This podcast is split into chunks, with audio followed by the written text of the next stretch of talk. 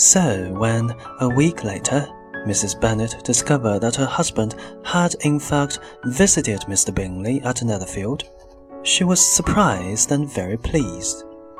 But she and her daughters tried in vain to persuade Mr. Bennet to describe the wealthy stranger, and in the end they had to rely on another neighbour's description. He sounds wonderful, mamma, cried Lydia, the youngest and noisiest of the sisters. Charlotte Lucas's father has been to see him and says he's quite young, very handsome, and extremely charming. And even better, he loves dancing. Everybody knows that means he's very likely to fall in love. As politeness required, Mr. Bingley came to visit Mr. Bennet a few days later. He was not, however, fortunate enough to see the Bennet girls, who were hiding behind the curtains in an upstairs room in order to catch sight of the handsome stranger. Mrs. Bennet planned to invite him to dinner, but in fact they met him at another social event first.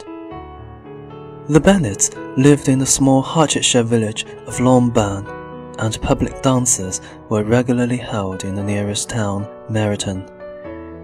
The girls were greatly looking forward to this particular dance because they had heard that Mr. Bingley would be attending with a group of friends from London.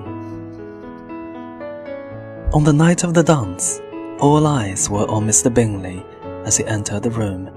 He had brought his two sisters, with the husband of the elder Mr. Hurst, and another young man, Mr. Darcy.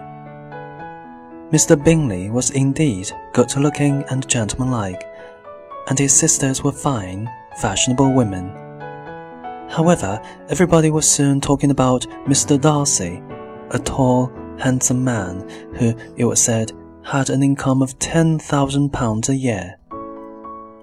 The ladies in the room gazed at him in admiration for about half the evening until they became aware of his constant frown and his unwillingness to talk or dance. Then there was general agreement that he was proud and disagreeable, and considered himself superior to country people.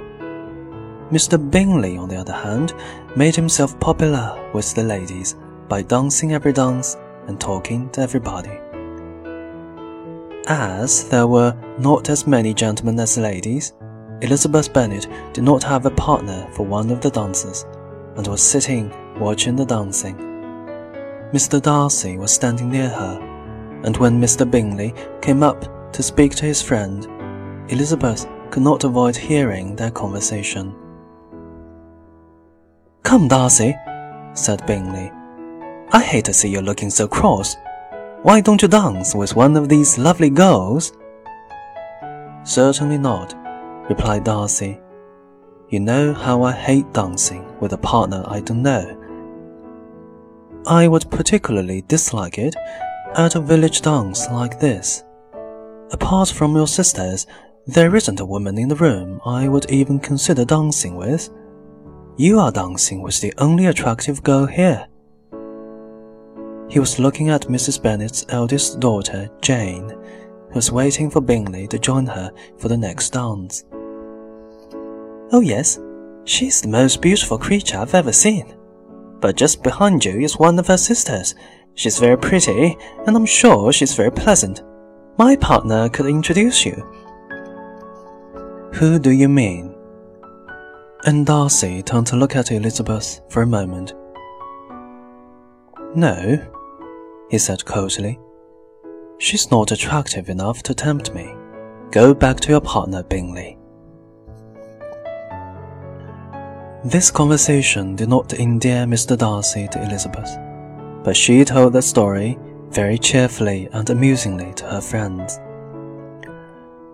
The evening passed very happily for everybody else, and Mrs. Bennet was delighted with the effect her eldest daughter had had on Mr. Bingley. He danced with Jane twice, she told her husband later.